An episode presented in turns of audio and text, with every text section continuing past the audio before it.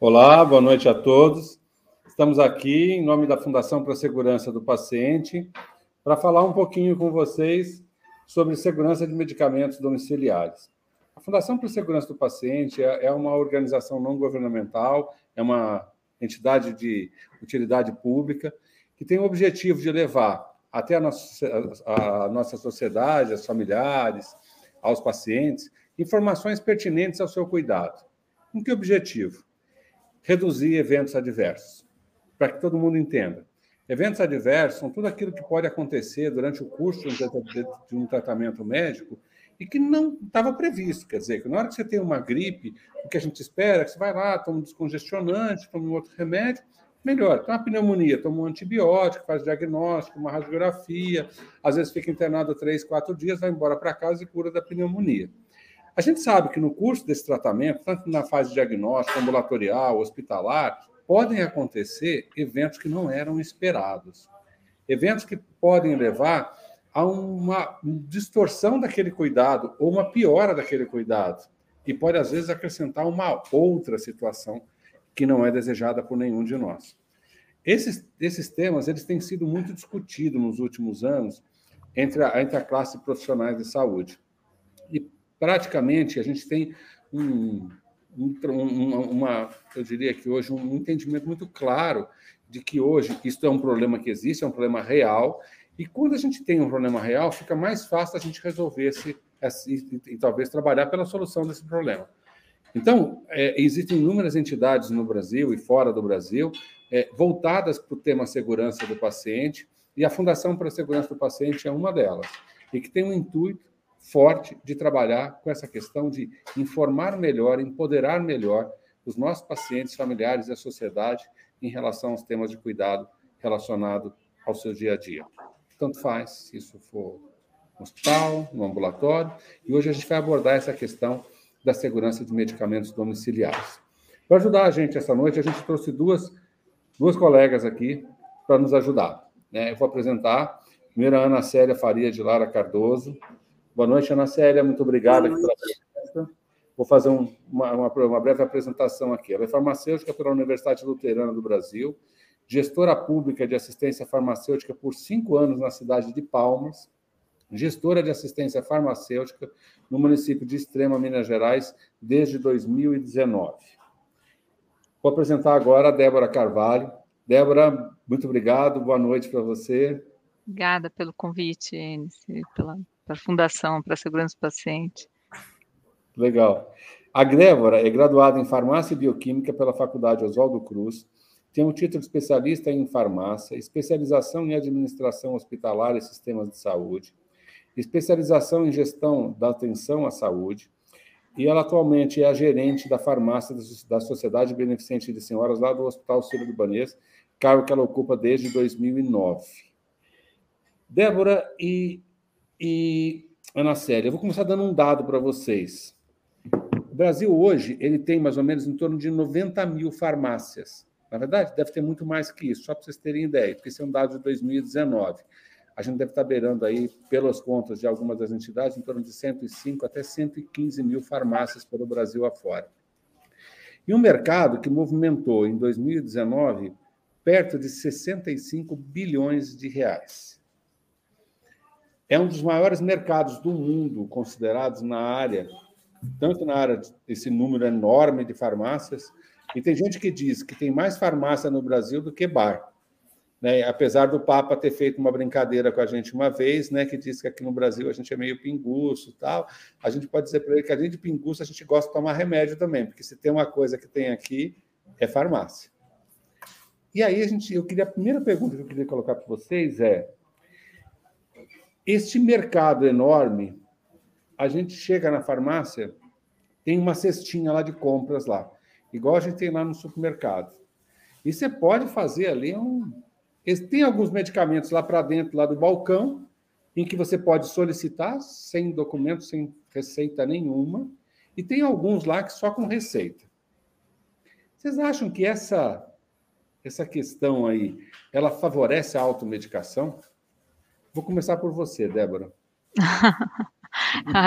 Enes, eu não tenho dúvida disso, né? Realmente, assim, o mercado farmacêutico, seja os fabricantes, sejam as farmácias, né, as farmácias as redes, as grandes redes, as farmácias públicas, ela é, é um grande negócio, né? Então, é, é eu acho que é, nos últimos anos é, a oferta de medicamentos tem se tornado cada vez maior, né? A gente não tinha uma oferta de medicamentos tão grande alguns anos atrás. É, então, o acesso, quanto mais você tem acesso a esses medicamentos, mais maior você tem a possibilidade de se automedicar, né? É, então, muitos medicamentos disponíveis, isso é uma grande discussão, né? Os medicamentos que são tarjados, né? Tarja vermelha e preta, eu compro é, mediante a, a, receituários, né?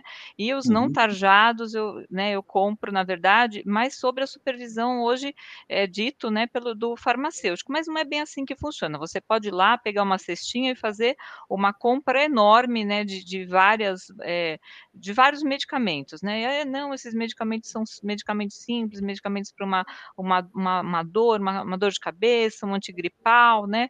E realmente isso traz uma condição é, para uma, uma, potencialidade de poli, polifarmácia, né? Então você uhum. pega todos esses medicamentos que eu posso comprar.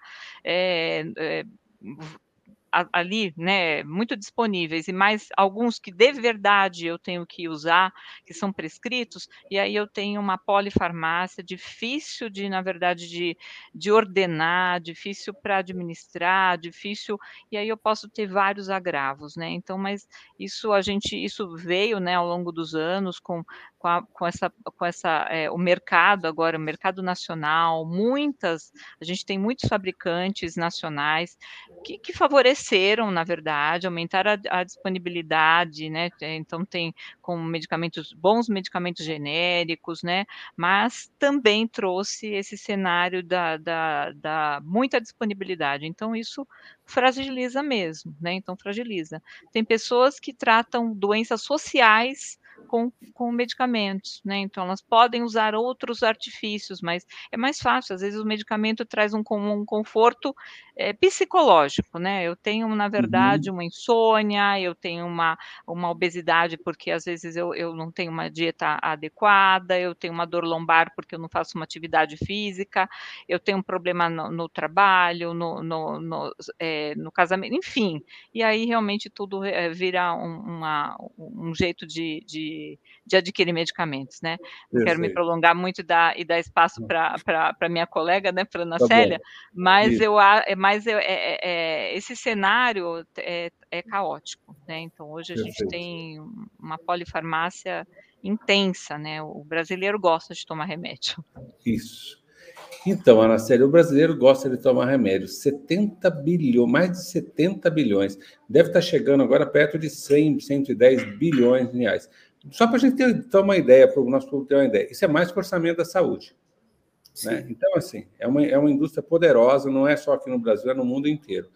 Ana Célia, é, esse mesmo cenário que a gente viu aqui da cestinha, entre aspas, aqui rodando lá pela farmácia, a, cá entre nós, no sistema público, a cestinha também é, é, é, vai, vai do mesmo jeito? Ou seja, a gente fornece uma série de coisas e que talvez a gente estimule esse mesmo descontrole que a Débora apontou aqui, ou você acha que o sistema é um pouco mais controlado nessa... Na verdade, é, na verdade o sistema é um pouco controlado por quê? Porque nós trabalhamos somente com prescrições médicas, né? Então, isso inibe, porque por mais que o paciente procure, nos procure, nós não os atendemos. Por quê? Porque ele não tem a prescrição. Agora, se ele tem a prescrição, aí sim, ele é atendido.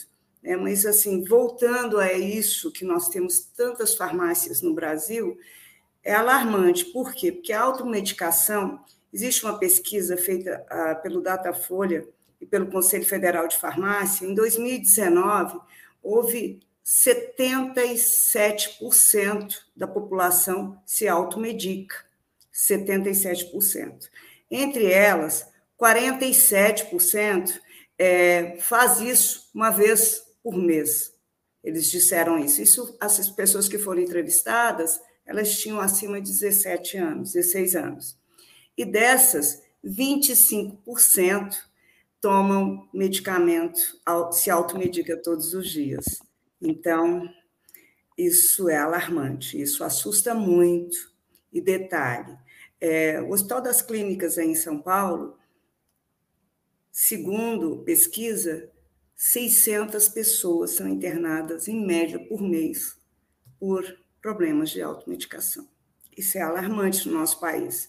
E é porque nós não temos estudos mesmos fidedignos, porque geralmente quando uma pessoa sofre algum efeito adverso devido a um fármaco que ela utilizou, ela não procura um 0800, ela não procura é, colocar isso para que seja somado em pesquisas, né? E isso é assustador.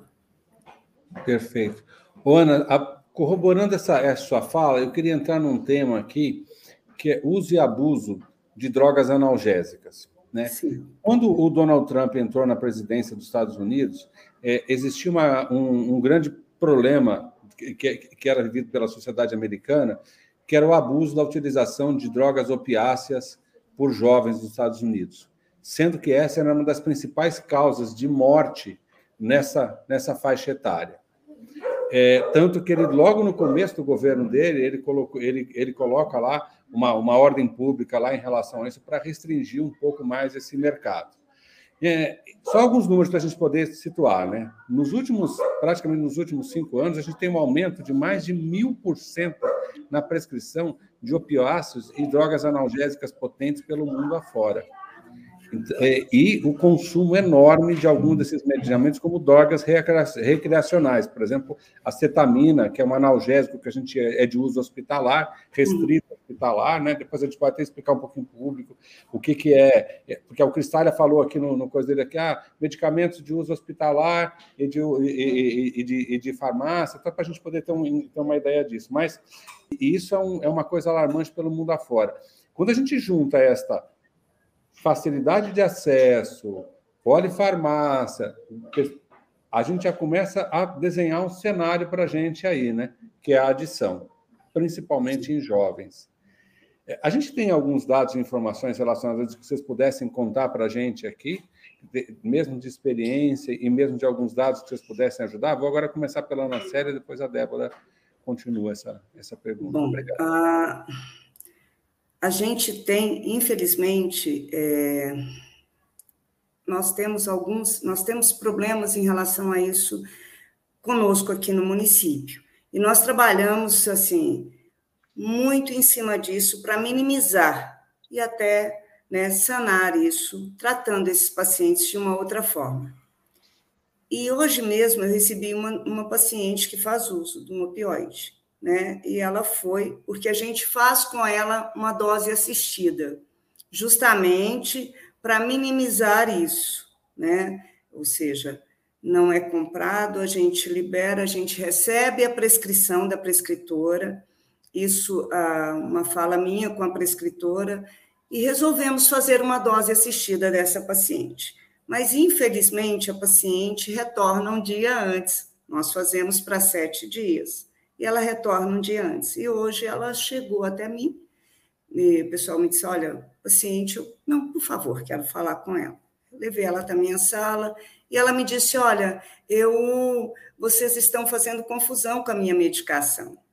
É, por que, que é sete dias e agora oito dias? Não, dá, não deu certo. Aí eu fui explicar para ela: olha, você levou tantos comprimidos, por isso que foi oito dias. Mas assim, ela estava irredutível mas eu também tive de ser, né, é, com todo zelo, informá-la que ela não poderia levar essa medicação hoje, uma vez que ela, era para que ela tivesse três comprimidos ainda, né? Então, assim, mas é, se percebe que o paciente, quando ele, ele é dependente, ele não, não dá muita importância para que, que a gente fala, né? Mas a gente trabalha, a gente tenta trabalhar em cima desses pacientes, com todo zelo para minimizar isso né, aqui no nosso município. Entendi. Ô, Débora, é, é, na, na, na, numa, numa instituição privada como o Sírio, vocês também vivenciam esse problema aí de adição junto ao pronto-socorro ou doentes internados no hospital que tem esses problemas de adição também? Infelizmente, sim, Enes. A gente até é, tem casos que a gente já são, já são conhecidos no hospital, onde a gente, na verdade, faz é, de, de todas as formas um bloqueio é, para a substituição de terapia né? E, e, existe uma dificuldade enorme. A gente tinha uma paciente eh, em que a gente não, não atendia, ela, ela, ela vinha é, com o propósito de ser medicada, né, com opioide, né? Então chegava, eh, a gente tentava contornar, mas aí ela mudava de horário, ela vinha à noite, ela pegava um plantonista, ela, você, você percebe, né, é, claramente os pacientes que, que querem, na verdade, é, driblar, né, na verdade, querem convencer, né, o, o médico, é, os médicos, a, a todos, de, de, de, que precisa do medicamento, né, então eu preciso desse medicamento, assim, é, é, é triste, né, mas infelizmente, assim, talvez uma, eu, eu, eu não, não posso dizer, mas assim, talvez uma, uma condução, né, assim, e, e o que, que, da onde vem isso, né? Daí, daí aí vem. As, quando a gente vai comprar medicamento, a gente tem que olhar bem para onde a gente, de que instituição a gente está comprando. Porque se você for numa farmácia e você comprar alguma coisa que é tarjada e sem, sem, sem tarja, é, isso é um crime, né? Isso é um crime. Ela pode estar tá praticando outros crimes, né? Então, assim, não é nenhuma vantagem eu ir numa farmácia e comprar alguma coisa sem, sem receita que que precisa receita, porque ela está prejudicando a sociedade, ela está, é, na verdade, é, fazendo um mal para a sociedade, né? E é um, é um, é um malefício para a saúde pública. E aí aquilo vai virar um problema de, de saúde pública e de uma saúde, né? Enfim, então isso é um malefício. E aí essa, essa, esse paciente ele pode desenvolver uma dependência física e psíquica, né? E, e aí ela tem, ela, ela tem dificuldades, em algum momento ela vai ter dificuldades dificuldade de, de alimentar né, esse vício, né? Então, infelizmente, a gente tem, a gente tem isso é, dentro de é, nos pacientes, a gente tem isso dentro dos profissionais de saúde, infelizmente, eu já vi casos, né, de, de, de, pessoas que, aí a gente fugindo um pouco desses tratamentos aditivos, né, então, é, hoje a gente olha olha, né, inclusive o nosso hospital tem uma certificação é, americana, então a gente olha muito assim, olha, eu tenho uma prescrição, você sabe disso, né, então de, de três analgésicos, né, então um menos potente, um, me, um mediano e um potente, então em que situações que eu vou dar aquilo, em que momento que eu tenho que entrar com cada um deles, eu não preciso entrar com todos aqueles naquele momento, eu tenho que, na verdade, saber o grau da dor daquele paciente, né, então, é, infelizmente a gente tem, a gente tem histórias muito tristes tristes, né? Mas porque a gente tem essa, essa, essa, essa, essa ilegalidade desse mercado que nutre, né? Essa, essa, essa condição e, e, aí a, gente tem assim é, esse resultado ruim aí de alguns pacientes que acabam indo para o hospital querendo na verdade nutrir esse essa, esse vício né essa dependência é, é também é muito triste perfeito então, indo nessa linha, é, a Ana Célia falou: olha, a gente recebe aqui um receituário com uma prescrição e com uma solicitação. E aí eu vou perguntar uma diferença entre a estrutura lá pública e a privada nessa minha pergunta agora. Aí, pois bem, aí eu estou tratando um doente com uma dor crônica e eu mando a prescrição para a Ana Célia lá de 45, entre as tratamento para 45 dias de bupromorfina. Aí, de 8 em 8 horas. Em tese, a Ana Célia vai contar 45 dias, vezes X comprimidos, vai entregar para o paciente. Só que, se eu fizer essa mesma prescrição no meu receituário e mandar na farmácia, eu vou mandar comprar caixas do remédio. Eu não mando comprar comprimidos. Aí a caixa é assim: ou vem 12, ou vem 20, ou vem 44. Vem 44, eu só vou usar 30, sobrou 14. Vai sobrar 14 comprimidinhos de buprenorfina em casa e para o nosso público entender. Buprenorfina é um analgésico muito potente, que a gente utiliza para tratar dor muito severa, dores muito graves, mas que tem também um componente importante. A Débora que fez uma graduação aqui. Pouco fraco, médio e muito forte. Quanto mais forte, uso mais frequente, maior a chance da gente ter uma adição ou mesmo a gente ficar dependente desse medicamento. Esta questão, chamada, vamos chamar aqui mais ou menos dose unitária, que até para o nosso público entender, número de comprimidos assim por diante, não é uma realidade no país. Né? Porque a gente acabou de começar, a gente começou a nossa live no seguinte: mais de 95 mil farmácias, um mercado de quase 100 bilhões de reais, quero mais é vender remédio, mas com pouco controle. Estou certo nessa minha, na minha assertiva? E, e que aí, olhando isso, para vocês responderem em cima disso, se vocês concordam com isso, qual seria a estratégia? E que conselho vocês dariam para o nosso público agora em relação a esses medicamentos quando sobraram lá 12 comprimidos de, de buprenorfina? Eu diria a esse paciente que não guarde essa medicação, que leve para o descarte. Ou até melhor, se ele está com a validade em dias, esse paciente ele deve fazer o quê? Ele deve pegar esse medicamento e levar em uma farmácia é, que ele conheça e saiba, que, uma pública, digo, entregar essa medicação. Por quê? Porque essa medicação pode ser usada posteriormente para atender outro, outro paciente que vier com uma prescrição.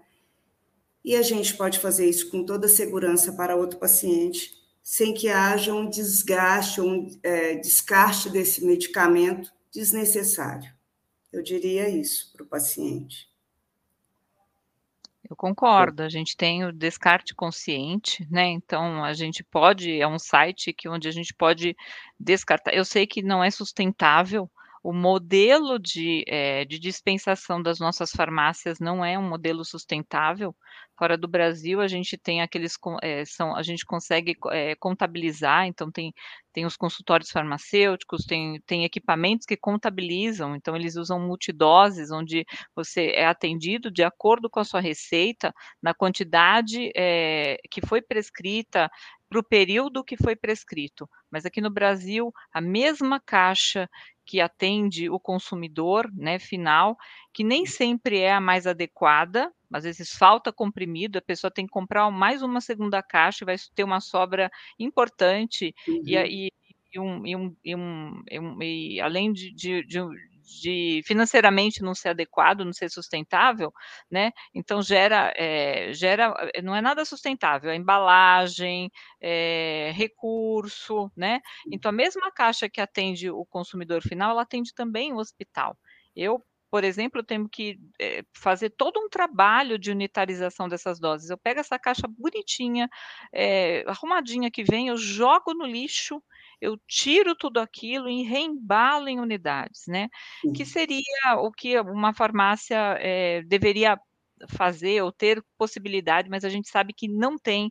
Existia uma lei no passado que veio a, a que, que, os fabricantes tinham que é, é, fabricar os medicamentos em unidades com informações é, de validade, de lote, para que fizesse um fracionamento é, a monetarização na farmácia, mas essa lei, infelizmente, não pegou e a gente continua é, sendo, é, não, não, mantendo, não tendo uma sustentabilidade ambiental, porque eu jogo recurso fora, eu jogo medicamento fora, né? Não, a gente não tem aí uma, uma instituição, como, como a Ana Célia falou, que a gente absorve todos esses medicamentos para fazer uma reutilização, né?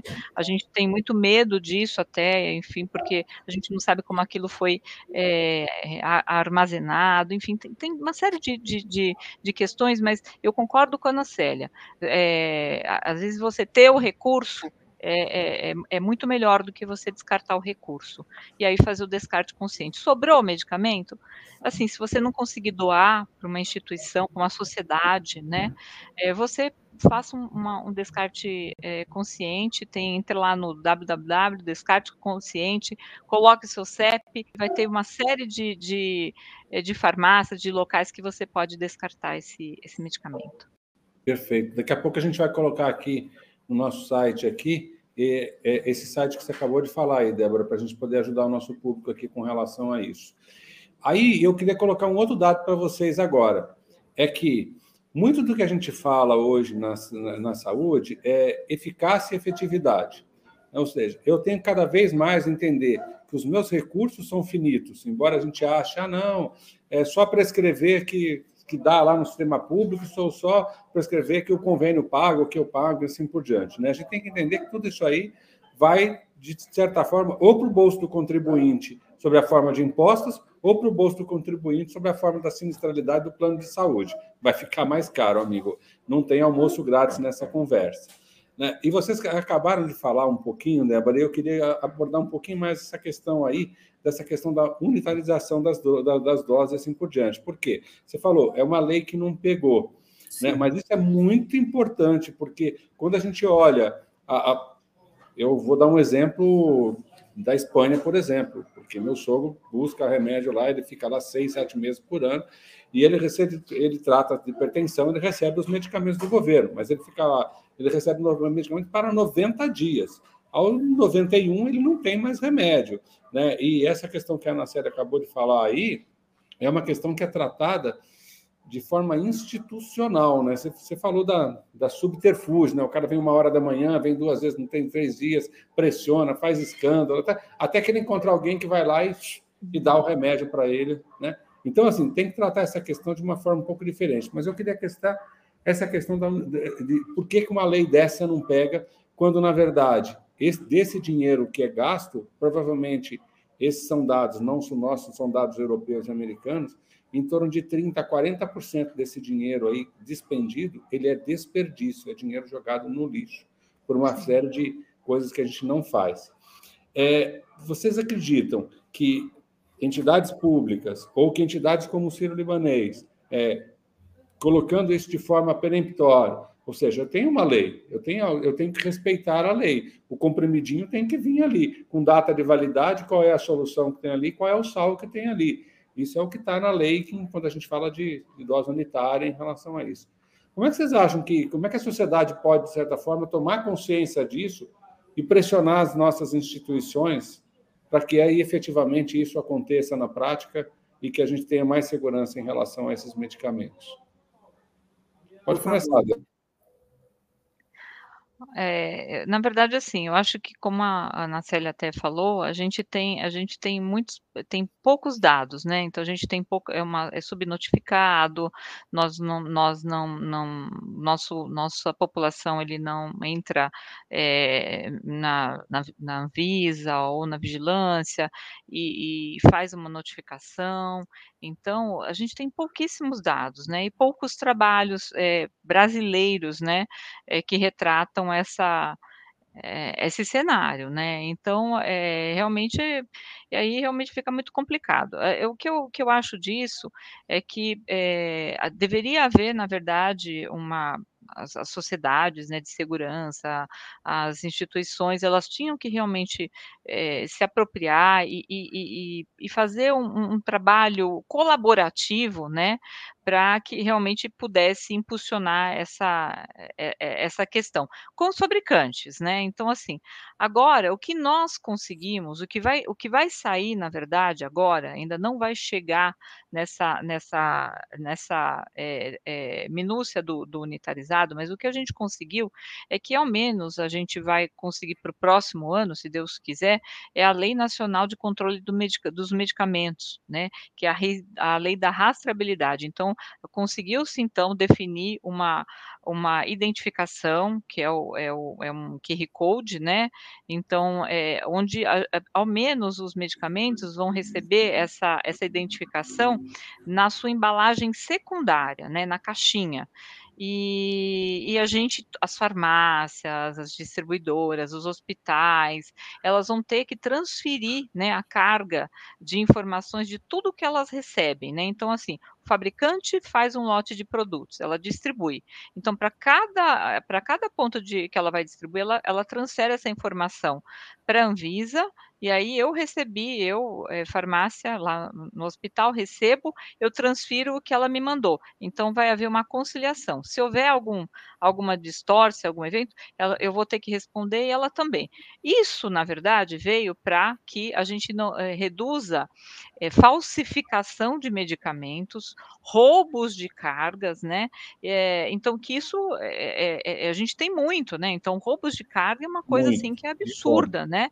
Então, as, nas estradas, caminhões, então, isso já vai fortalecer. Então, eu acho que quando fizeram essa, essa regulação, há alguns anos atrás, de ter essa informação na, na unidade, a gente nem ao menos tinha uma, uma definição é, de como a gente ia organizar as informações, ao menos na embalagem secundária. Então, a gente ainda está muito, é, ainda não, não, não conseguimos avançar a, a, é, muito nesse sentido da gente ter rastreabilidade na unidade. O que a gente conseguiu foi rastreabilidade na caixa secundária, isso vai entrar no próximo ano. Faz cinco anos que estão tentando colocar, até um pouco mais, mas nos últimos cinco anos tem sido bastante discutido, né? Então, assim, eu acho que o que, que acontece? Não existe, é, alguns fabricantes não têm não tem é, vontade, né, de, de, porque tem, tem um investimento, né, é, a gente, a, toda a cadeia, né, toda a cadeia tem que estar estruturada para receber isso, né, para ter essa informação, para trabalhar com essa informação, e também não estava, por exemplo, como que uma farmácia, por exemplo, pequena, né, ia receber esses produtos, ia, ia, ia na verdade, armazenar, é, armazenar isso de uma forma em unidades, né, quando você corta em unidades, é, na CLN, tudo fica parecido. Tudo fica parecido quando você tira daquelas caixas coloridas. Então, é, uma, é um problema Sim. muito, muito grande. É, é, é, muito complexo. Não é tão fácil de resolver. Eu acho que eu trouxe mais complexidade do que eu expliquei. Não, mas... É, isso é importante, Débora, porque às vezes, é, a, de certa forma, alguém, entre aspas, cria uma legislação querendo resolver um problema, mas ele não tem a ideia do problema. Ele não é alguém da linha de frente ou não se estruturou e não, de certa forma, não se assessorou disso para poder entender toda essa, essa dificuldade para dar uma solução mais adequada. Está perfeito. Ana, Isso. por favor. Nós, ah, nós no serviço público, o que, que a gente faz? A gente minimiza um pouco isso. De que forma? É, o paciente ele precisa de. Ele toma dois comprimidos de captopril, certo? Por dia nós mandamos para 30 dias, 60 comprimidos. A gente consegue fracionar dessa forma. A, a, o paciente precisa de um, uma medicação que ele vai usar 10 dias, né? Um antialérgico. A gente entrega a cartela, uma cartela só, para isso, para esse tempo de tratamento. Então, a gente minimiza um pouco, né? A gente tenta minimizar um pouco uma cartela de espirona, ah, vai usar cinco dias, de oito em oito. A gente tenta minimizar um pouco isso. Então, o paciente não fica com muito medicamento em casa, né? A gente tenta e tenta ver. O paciente chega, volta antes do prazo, a gente fala com ele, olha, não está na data do senhor retirar, o senhor ainda tem medicamento para tantos dias, o seu retorno é dia 5. Hoje chegou uma paciente lá, me disseram, Ana Célia, ela não tem mais o medicamento, ou ela, ou ela mora no sítio, ela, ela disse que ela não consegue. Eu disse, mas tem farmácia no sítio também. Então, assim, é, as pessoas elas têm uma, uma necessidade de acumular. Eu acho que elas pensam assim: se eu acumular, eu não vou adoecer, né? Ou então eu consigo, se eu adoecer, eu estou eu, eu, eu munida de medicamentos. Então, assim, eu acho que eles têm essa falsa esperança e acreditam que isso faça diferença. Então, a gente, no serviço público, a gente trabalha muito quanto que o privado ele precisa liberar né, para render, o público ele segura para minimizar os efeitos com o paciente para cuidar, desse cuidado com o paciente. Então, a gente tenta muito isso, todos os dias. E aí eu disse: olha, até dia 5 está um pouco distante. Diga a ela que lá próximo tem uma farmácia que ela pode retirar o medicamento mais próximo possível, não vai ser fechada. Então, assim, a gente fica, mas isso, é, eu falei de uma pessoa, vem 10, 15, um pouco mais por dia, falando: não, meu medicamento acaba dia 30. Não, mas assim, né? Então a gente trabalha isso no, no, no público, a gente segura para minimizar. Queria abordar um tema com vocês que é a situação hoje que a gente ainda enfrenta. Antigamente a gente dizia o seguinte: você quer alguém para decifrar a letra, dá para o farmacêutico. Senhora. Tá certo? Porque ele olhava aqueles, aqueles negócios, a gente não pode nem chamar de, de hieroglifo, porque na verdade isso é, isso é uma escrita, né? A gente, na verdade, são aquelas letras lá in, in, é impossíveis de ser lidas e assim por diante, que geram problemas. A gente ainda continua ainda nesse, nesse problema. Hoje a gente já tem muito mais informações, é, é, é prescrições eletrônicas para ir afora. Provavelmente a Débora tem uma situação mais confortável, provavelmente ela tem a prescrição eletrônica. Mas eu tenho quase certeza que a Ana Célia não tem todas as prescrições eletrônicas. E aí eu queria aproveitar esse gancho para dizer o seguinte: esses sistemas eletrônicos de controle e de não só da prescrição nos hospitais, eles trazem mais segurança no uso do medicamento no hospital? Ou seja, há a possibilidade da farmacêutica identificar e falar: nossa, essa interação aqui é trágica, tem alguma coisa aqui que pode ser mudada. Vamos abordar um pouquinho isso? Primeiro, as letras. Quer começar, Ana Célia? Sim. É, como disse a Débora, existe uma lei, né, Débora? Existe uma lei que diz que toda prescrição tem que ser eletrônica, mas infelizmente também não é acatada no nosso país, né? E acredito que ela seja mais confortável mesmo lá. Mas conosco, infelizmente, isso é 0,1%. Né? Nós, eu tenho uma equipe que me auxilia de farmacêuticos e uma passa para outra e diz: "Tá entendendo?" A outra eu acho que é isso até a gente, alguns já já já conhecem, ah, não, esse é doutor fulano, dá para, né? É assim, ele escreve assim. Então, mas assim, é extremamente complicado. O paciente, ele não conhece, ele não sabe, ele não ele não tem a, talvez ele seja tímido, ele não consegue pedir por prescritor, o que, que o que, que o senhor escreveu, doutor? Eu não consegui entender. É, como devo tomar? Ele não pergunta e ele chega para a gente enlouquecido, querendo saber o que, que está escrito ali. Com a gente, ele tem um pouco mais de liberdade e ele pergunta: o que, que é isso? O que está escrito? Como é que eu devo tomar? Né? E a gente vai, explica para ele, explica como tomar. É, mas isso é. A gente, eu costumo dizer aos colegas farmacêuticos, Débora, que nós somos a última porta nós temos que passar todas as informações, inclusive aquelas que a gente acredita que não, não tem necessidade de ser, que é óbvia, e, no entanto, não é óbvia. Né? É, eu vou abordar um assunto aqui que é um tanto. As pessoas podem dizer isso é assustador, isso não acontece. Mas acontece. Eu costumo dizer aos farmacêuticos que vêm trabalhar comigo, que nós temos que ter esse zelo e não acreditar que a pessoa saiba. É, existe um. Eu estava na faculdade, uma professora me passou um relato. A paciente, ela foi ao médico, começou a ter uma vida sexual ativa e foi ao médico. E ele passou um anticoncepcional. Dois meses depois, ela retornou até ele, falando que não tinha dado certo, que ela vomitava muito. E ele, na falta de achando que ela sabia, disse a ela assim: tudo bem, eu vou te passar então preservativo. Uma semana depois, ela retornou à farmácia onde ela, né? E ela disse: Olha, esse segundo remédio é muito pior do que o anterior. Por quê? Porque ele dá uma vontade de vomitar muito grande. Eu não dou conta mais de engolir, é muito grande. Né? Então, isso é, e foi aqui no nosso território brasileiro que isso aconteceu uma coisa para a gente tão óbvia, mas não é óbvio. Então, eu costumo dizer, hoje mesmo, a fiscal do conselho estava com a gente e ela abordou um assunto. Ela disse que existem pessoas que usam anticoncepcional cinco por dia. Não, não, porque às vezes eu vou esquecer. Infelizmente, acontece. Então, nós precisamos passar as informações com muito zelo, muito cuidado. Principalmente, por quê? Porque a letra infelizmente, deixa a desejar. Né? Detalhe, eu tive um paciente também que guardou a insulina que iria utilizar na geladeira, a caneta, e as demais ele guardou em uma gaveta, né?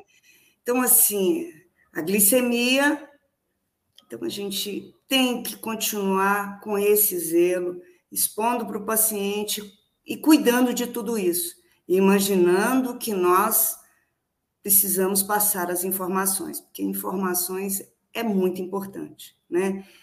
E voltando para a prescrição, nós precisamos é, tentar conscientizar os nossos prescritores que há necessidade, porque isso causa muitos erros, principalmente em farmácias particulares. Por quê?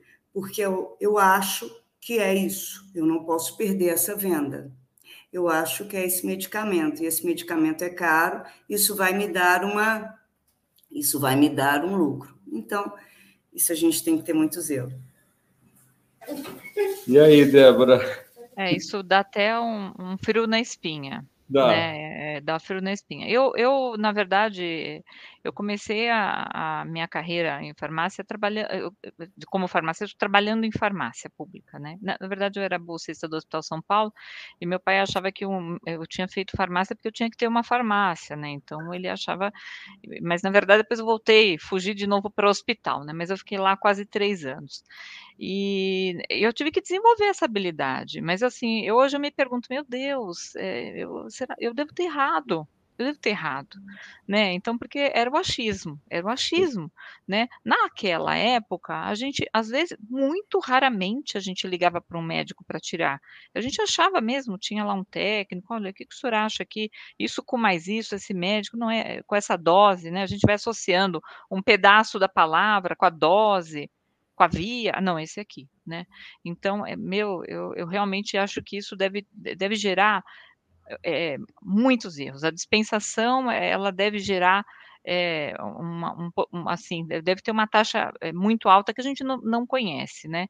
Então, é, eu hoje, quando eu vejo uma receita manual, e hoje eu não estou lá na, na, né, na farmácia as particulares ou públicas, no hospital a gente usa a prescrição eletrônica, é, realmente ela, ela tem uma função é, extraordinária é, é, claro que a gente ganha outros problemas, né? Mas eu acho que a gente tem que pensar que assim já vencemos uma, né, a, a questão da elegibilidade, né? Então é, é, você hoje tem ganha, você consegue ler, você, você, o, o, o, médico pode até selecionar ali o medicamento equivocadamente e acontece, né? Pode acontecer porque vem ali uma lista, ele olha ali, já aconteceu, né? Já aconteceu da gente ter eh, erros importantes, me lembro aqui de um importante, não foterecina lipossomal e não lipossomal, e ali foi uma não lipossomal, e um medicamento extremamente tóxico, né? Com, tóxico, é, e, e, aconteceu, já acontece, né? Mas enfim, mas com certeza ela, ela reduz muito muito erro e é preocupante, alarmante, né, que os médicos ainda ainda eu mesma, eu, te, eu vou em alguns médicos, né? Quando eu vou a algum médico que eu que ele vai fazer a prescrição manual, eu, eu já me preocupo, eu falo, nossa, mas ele não está, assim, eu fico pensando, o quão ele está, na verdade, é, é, atualizado. Atualizado, atualizado né? Então, é, isso me preocupa muito, porque isso traz realmente uma, uma questão de segurança. Eu acho que as pessoas têm que prestar atenção nisso, né? Tem que cobrar, né, de isso. Quando você vai, vai num consultório que não tem nenhum computador hoje, que tem lá os seus dados, que tem alguma, algumas informações, onde ele possa coletar algumas informações. Eu vou fazer uma prescrição, às vezes eu tenho dúvida da prescrição, né, Enes? Eu tenho que Com ter um certeza. banco de dados para para poder apoiar numa, numa prescrição. Não tenho tudo mais na cabeça, né? Até porque o leque de medicamentos, como você mesmo falou, é enorme, né? Enorme, é, enorme. enorme. né? Então eu, tenho que ter, né, uma, uma, eu tenho que ter acesso às informações. Eu acho que isso, é, eu, quando a gente ficou, quando eu pensei na, na live, né, é, vamos uhum. falar sobre. A primeira coisa que me veio na cabeça, eu falei, nossa, é como se trata a questão da elegibilidade lá na ponta, né? Então isso ainda é um isso e é como a Ana Célia falou, você você é, é, você considera a sua experiência, a experiência, o quanto você aquele médico você recebe de prescrição daquele médico, então você consegue associar, é, mas isso é realmente é, é muito muito preocupante. Muito né? frágil, né, Débora? Muito frágil. Muito, muito frágil. frágil. Né? E, e, e, um dos temas que eu, que eu coloquei foi essa questão da interação medicamentosa. Né? Exato. Então, assim, é impressionante, porque é, é, eu sou anestesista, eu faço avaliação pré-anestésica. Às vezes o doente fala para mim 10 medicamentos, sete eu não tenho nem ideia do que seja, nada. Então eu peço, às vezes tem alguns, tem alguns doentes que são super organizados. Eles têm uma folha uma lista, né? para a gente, uma lista com os horários que ele toma, com a dose. Assim, isso é perfeito, isso ajuda muito a gente. E acho que ajuda muito quem está em casa principalmente com o idoso, que é um tema que eu queria abordar com vocês agora, que é esse tema da, de prescrições, às vezes com 7, 8, 9, 10, 12 medicamentos que esse paciente usa em casa, e às vezes é o idoso que não tem, uma, não, não tem às vezes, uma noção direita dos medicamentos, se ele tomou, se ele tomou o medicamento. A gente tem que ter aquilo muito bem organizado e sistematizado, porque a Ana falou aí sobre o número de eventos adversos que levam com erro de medicação ou com excesso de medicação que levam as pessoas para o hospital e às vezes à morte, né? Então, né, nessa questão da prescrição múltipla, principalmente aí, qual seria a orientação para vocês, o conselho de vocês, para quem está assistindo a gente agora, se orientar em casa se organizar em casa? Quais seriam os meios que ele teria aí, físicos aí, para poder fazer, para poder ter uma orientação mais segura e mais tranquila para eles? Como é que vocês fariam essa, esse aconselhamento? Começo por você, Débora, depois passo para a bola para você. Tá bem. Hoje em dia, a gente tem, é, assim, na verdade, a gente pode até. Eu, eu acho que assim, o farmacêutico tem que ser mais usado, né? Eu acho que a gente poderia ser, assim, passou lá na, na, na farmácia, no, no ambulatório, passou no serviço, né, na, numa UBS, é, ou então tem hoje o, o, farmacêutico virtual que você consegue tirar a dúvida, é, você consegue acionar, ou mesmo na, na farmácia, né, vai né, na, na, farmácia popular, eu acho que tem que, que tem que, a gente tem que ter, eu acho que a, a, a, o o Conselho Federal de Farmácia, ele, a, a, a gente conseguiu, através do Conselho, agora a, os consultórios farmacêuticos dentro das farmácias. Então, as grandes redes já têm os consultórios farmacêuticos que pode, você pode se sentar, pedir orientação, né? É, podem ser criados prospectos, né, de, de, de para é, é, arranjar essas, essa, essa, ordenar essas administrações, então o que tem que ser tomado pela manhã, com cores diferentes, o que tem que ser tomado manhã, tarde, noite, antes e depois das refeições, pode ter cores, pode ter é, pode ter é, símbolos, né? E tudo depende, na verdade, tem que ser muito peculiar. Não dá para ter um formato é, muito padrão, porque o, o, idoso às vezes ele não, ele não tem, tem pessoas que tem, não tem uma leitura perfeita, não enxerga, né? É, às vezes é um cuidador que tem menos é, até conhecimento, então é, é também é, é, uma, é, um, é um problema bem, bem complexo, né? Eu acho que aí o farmacêutico teria que ter um, é, o papel, o farmacêutico tem um papel muito rico muito e que a gente ainda não assumiu esse papel definitivamente aqui no Brasil né? Não nem dentro do hospital e nem fora do hospital. Eu acho que o SUS faz isso até muito bem, né? É, dentro dos ambulatórios, dentro das UBS, eu acho que faz, mas dentro das farmácias particulares, até dentro do hospital, a gente ainda tem muito, muito gap, né? E tem, claro, é, usam os pillbox, mas os pillbox, se você não ordenar, tem os pillbox por horário, por dia, né? Mas alguém tem que ordenar aquilo, né? Então, é, tem que haver uma comunicação para quem dá apoio àquele idoso. Aquele idoso às vezes precisa de um apoio, um filho, é, um, um, familiar, alguém que cuida. Então, a, a comunicação tem que também ser canalizada, né? Existem várias coisas, né? Eu estava dando uma lida, eh, tem até um trabalho que foi publicado recentemente, acho que pelo pessoal do Ribeirão, que eles eh, fizeram um dispositivo que é um organizador com um despertador né? E eles observaram o quanto tem, e aumentaram a adesão ao medicamento. Então, quando tem um despertador, né? Então, é, se aumenta a adesão, porque você lembra isso, né? Ordena por, por horário aquele medicamento, mas alguém tem que preencher também essa informação. E aí também deve, poderia ser usado um farmacêutico ou da, da unidade de saúde ou dentro do, da unidade hospitalar, né? É, os próprios, é, os próprios é, dispositivos né, móveis podem baixar, tem vários aplicativos que te ajudam a usar, a ordenar os medicamentos. Mas é claro que para o idoso isso já não faz muito sentido, né? Mas Exato. talvez para o cuidador né, seja uma linguagem. Então a gente tem várias linguagens, né, que pode ser usado nesse sentido, mas tem que ser é muito peculiar, depende do paciente, depende da família, depende da condição socioeconômica, cultural, né?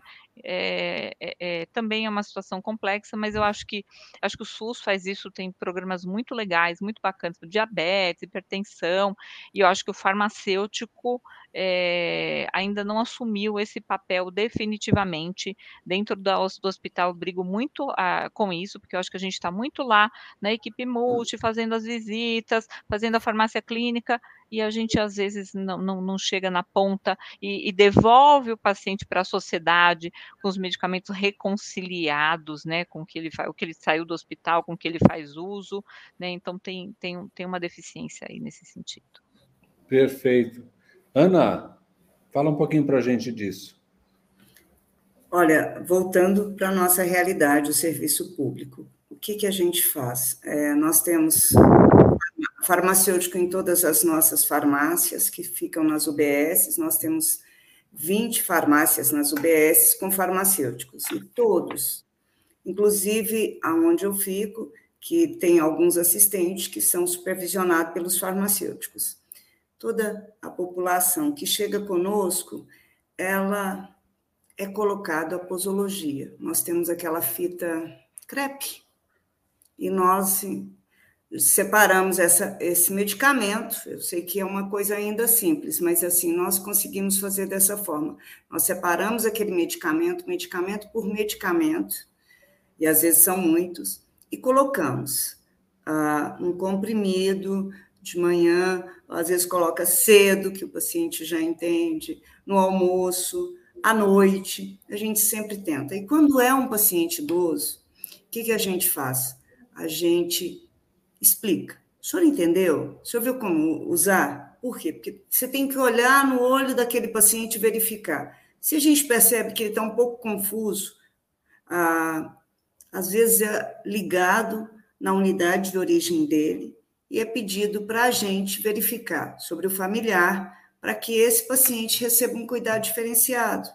Claro que isso ainda não é em grande escala, mas sempre que a gente vê que aquele paciente ele é confuso, que aquele medicamento que ele levou não tá, ele não está mais com aquela medicação por algum motivo, ou ele quer armazenar, ou ele não está sabendo utilizar, a gente pede: o senhor tem alguém que ajuda o senhor com a medicação? A senhora tem? E geralmente, e vem. A gente pede, ele fala, trouxe. Então vem uma pessoa e a gente às vezes explica. Claro que a gente gostaria de fazer isso mais, mas não consegue. Mas toda a medicação é colocada, de que forma utilizar, envelopada e colocada para o paciente, para tentar minimizar isso. Né? Nós fazemos isso. Claro que ainda tem muito a melhorar, mas a gente preza muito por isso. Perfeito. Eu queria abordar um tema com vocês agora, que é aquela coisa: tem os remédios lá em casa, tal, aí tem uma dor de cabeça, vou lá, pego um comprimido, tomo e assim por diante. Aí está lá assim escrito: data de validade até outubro de 2021. Putz, tomei remédio errado. Estou em novembro de 2022. Essa questão de validade, ela é fundamental, ela será importante. É, quando passa um mês, dois meses, aquele medicamento vira um medicamento tóxico, ou aquilo perde, a, a, do ponto de vista de efetividade e eficácia em relação à droga, aquilo se reduz e tal. E aí eu queria depois abordar um outro tema com vocês. Esse primeiro, e depois eu queria abordar um tema dos genéricos, dos similares, dos medicamentos de marca no dia a dia. Esse primeiro agora, dos remédios vencidos.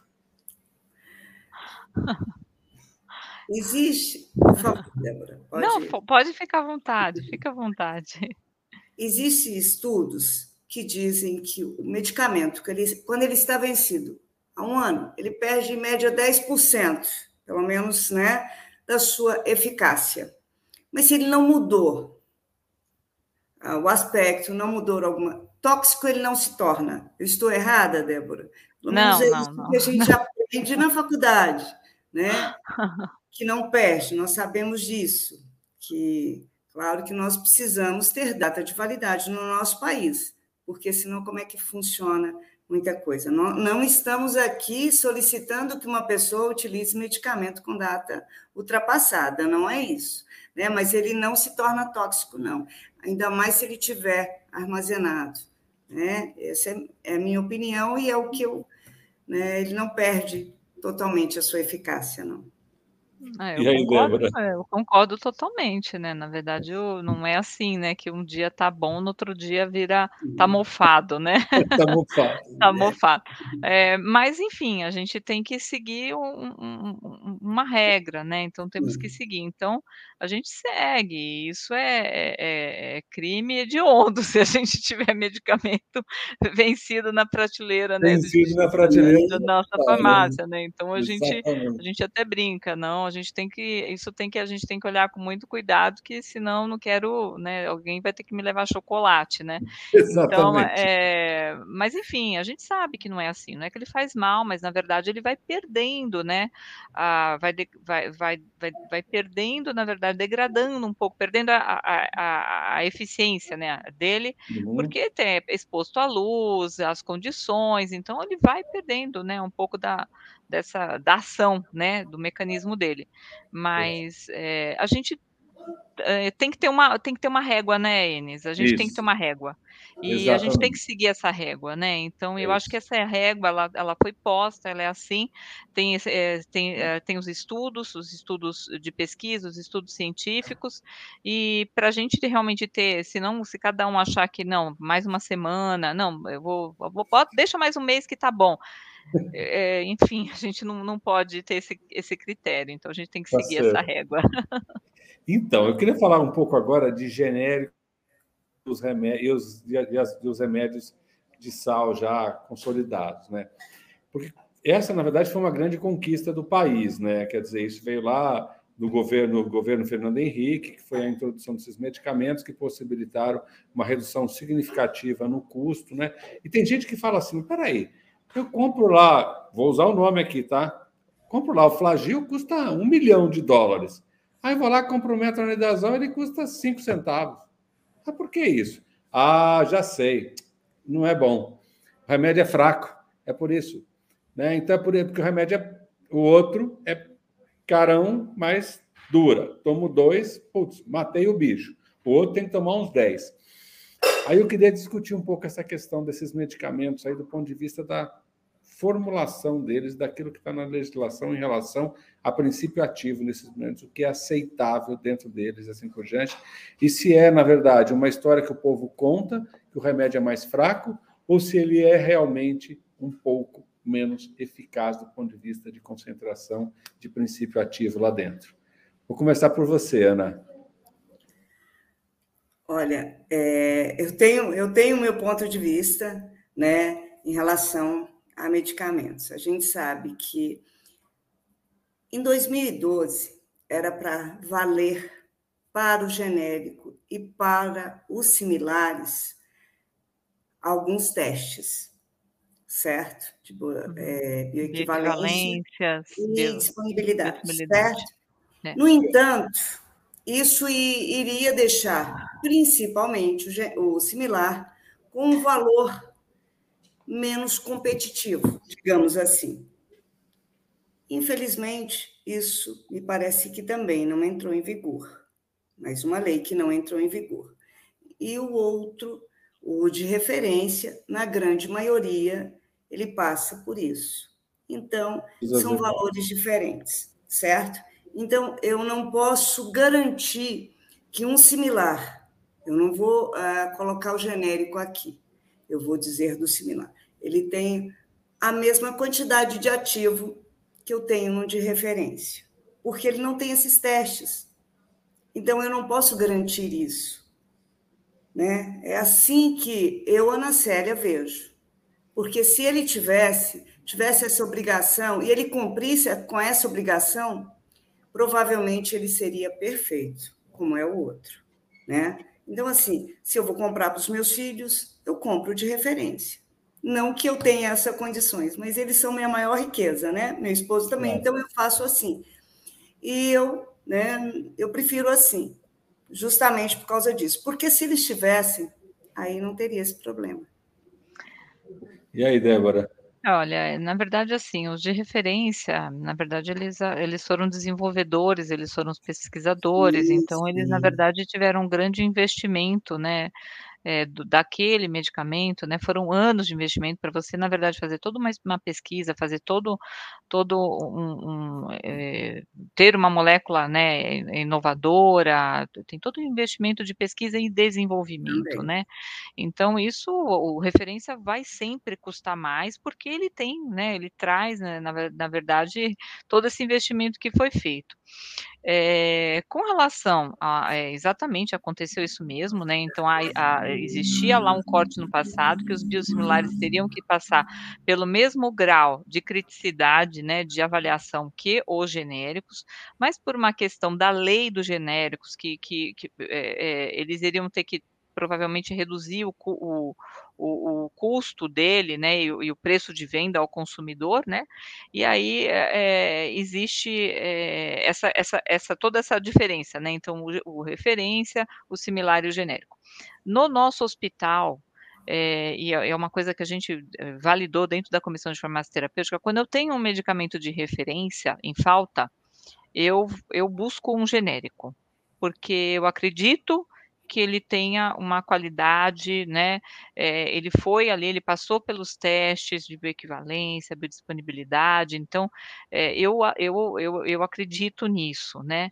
É, então tem, tem essa questão. E é claro que tem os, a, os laboratórios, existem muitos laboratórios. Nos últimos anos a gente teve muitos laboratórios é, nacionais, né? Então vieram muitos laboratórios nacionais e a gente tem excelentes laboratórios nacionais. E por isso que a gente tem toda essa disponibilidade de, de recurso. E que, e que o que o que era da gente se não tivesse esses laboratórios agora no tempo da pandemia? Né? Eles ajudar, eles acabaram nos socorreram, né?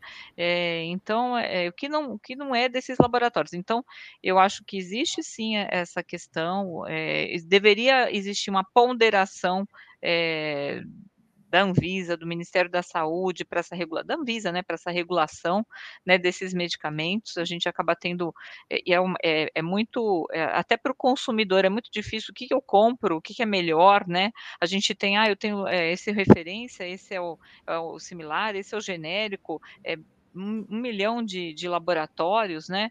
Então, eu tenho os meus laboratórios é, que são nacionais e que geram, é, é, e que fazem tantos, tantos medicamentos similares como genéricos, que eu tenho confiança. A gente vai visitar algumas plantas, a gente tem um grupo de trabalho de visitação de planta, então a gente conhece muito, assim, vai olhar como que é o método de trabalho, como que é o método de desenvolvimento, como que são os controles. Então, a gente tem bons laboratórios laboratórios. Então, isso a gente também tem que fazer, às vezes, uma pesquisa, consultar um farmacêutico para ajudar a gente nisso também. É, fica evidente o seguinte, né? É, esta é uma, forma, é uma forma de economia, mas a gente tem que saber que essa forma de economia, às vezes, ela está embutida com um preço lá, né? E eu Exato. me lembro muito né, dessa questão do, do, do genérico similar, que é a questão do princípio ativo. Né? Ele, pode ter, ele pode conter entre 80% e 100% e 20% do princípio ativo da referência. Mas Isso. se ele quiser, ele pode fazer com 80%, né? Se ele faz com 80% menos, o custo dele vai ser mais barato mesmo. Consequentemente, às vezes eu vou tomar, ele vai ser mais fraco mesmo, né? Eu vou precisar de mais, eu não vou, vou conseguir né, atingir o alvo. Exatamente. É, eu, eu, minha preocupação, N, são com os antibióticos. Perfeitamente. Né, os antibióticos ótimo. trazem uma. Eu, eu, até os, os anestésicos, né? A gente tem a analgésica, mas assim, os antibióticos é, é, é, me preocupa. Eu penso dessa forma quando eu vou comprar medicamentos para minha família, não sei. Exatamente. Antibiótico, eu até faço Bem uma isso. seleção. É isso. É. Então, a propósito disso, eu também faço a mesma coisa. Aí sabe o que eu faço? Eu faço assim, vou aumentar uns 40%, 50% na dose. Se ele mandou tomar um grama, eu vou tomar um grama e meio. Mas isso aqui, de novo, é algo que eu faço pessoalmente, entendeu? Você Porque às vezes é brutal, não, é brutal demais a diferença entre a referência e um outro medicamento. E a gente é. imagina que um país como esse, em que 80% da população aí tem um salário muito baixo, 40% de pessoas agora estão abaixo na linha de pobreza e abaixo disso. Isso é uma brutalidade, né? Quer dizer, o custo do medicamento aí, ele é inviável. Quer dizer, na hora que ele aumenta 10%, é um tiro, né? A gente acabou de ver aí os dados iniciais, né? para vender tudo aquilo, alguém está comprando, né? Os hospitais, o sistema público de saúde e os pacientes, né? Então a gente tem que ter mesmo essa consciência aí de que a gente vai ter que talvez usar isso que a Débora falou e que a Ana que falou, sentar para conversar mais com o farmacêutico, tentar entender como é que a gente pode usar alguma coisa mais segura, esteja um pouquinho mais próximo daquilo que seria a dose mais eficaz e mais efetiva para tratar aquela doença. A gente está chegando com uma hora e dez de live e eu queria que vocês agora dessas considerações finais. Eu, acho que a gente, a gente adorou o bate-papo aqui.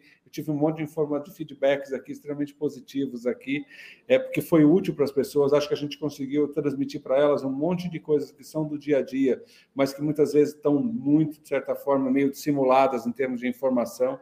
Ficou evidente aqui que as pessoas têm que exigir que os seus médicos te façam uma prescrição legível, preferencialmente, como vocês colocaram, a prescrição eletrônica.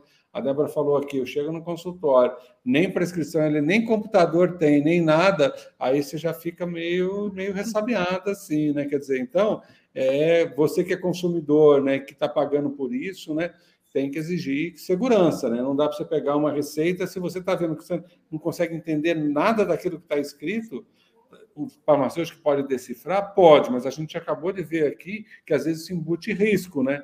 E nem orientação, né? A gente foi importantíssimo ver aqui essa questão das orientações em relação às prescrições que são feitas, principalmente com múltiplos medicamentos, né? E, e perguntar lá na farmácia: será que eu posso tomar tudo isso junto? Ó, além disso, eu tomo mais isso, porque às vezes alguém não viu a interação de drogas aí, né?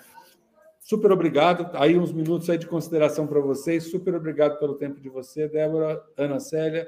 Muito obrigado para vocês. Ana Célia, começo por você e termino com a Débora. Obrigado. É, eu quero agradecer né, a oportunidade e quero solicitar também ao paciente que, quando precisar ir a um prescritor, que vá e não, não se sinta é, constrangido, que passe tudo aquilo que ele se ele tem intolerância a algum, algum alimento, se ele tem é, alergia a algum medicamento e se ele usa outros medicamentos, que ele passe isso para o prescritor. E ao sair do consultório, não saia antes de entender o que foi prescrito para ele e saber o nome daquele medicamento e entender. Se não entender, não ter vergonha de perguntar. Por quê? Porque a vida dele, a saúde dele ou de um familiar né? Eu acho isso muito importante.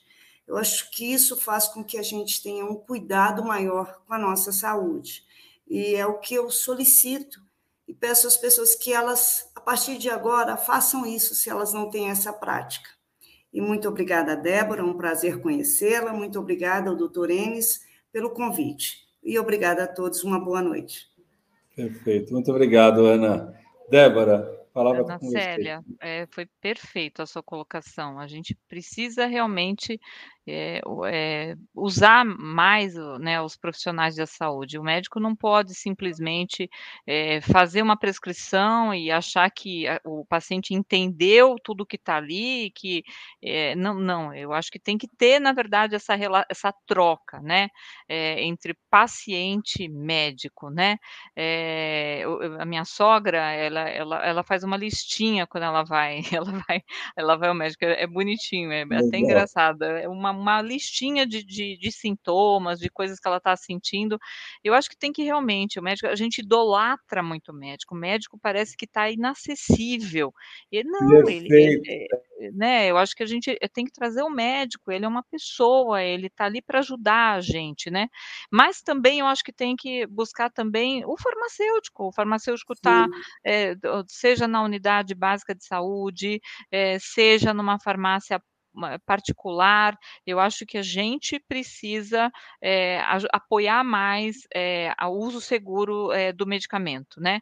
E eu acho que a gente não, não, não os farmacêuticos que estão nas farmácias não são só para vender medicamentos, eles têm que Sim. orientar o medicamento. Então, use realmente os profissionais para essa orientação. Eu agradeço muito o convite, foi muito boa a conversa, gostei muito de conhecer você, Ana Célia, eu agradeço imensamente o convite, foi muito gostoso. Também, adorei. Adorei. E olha, vocês não têm ideia da quantidade de informações positivas que a gente teve aqui. Eu tenho certeza que isso vai ajudar muitas pessoas.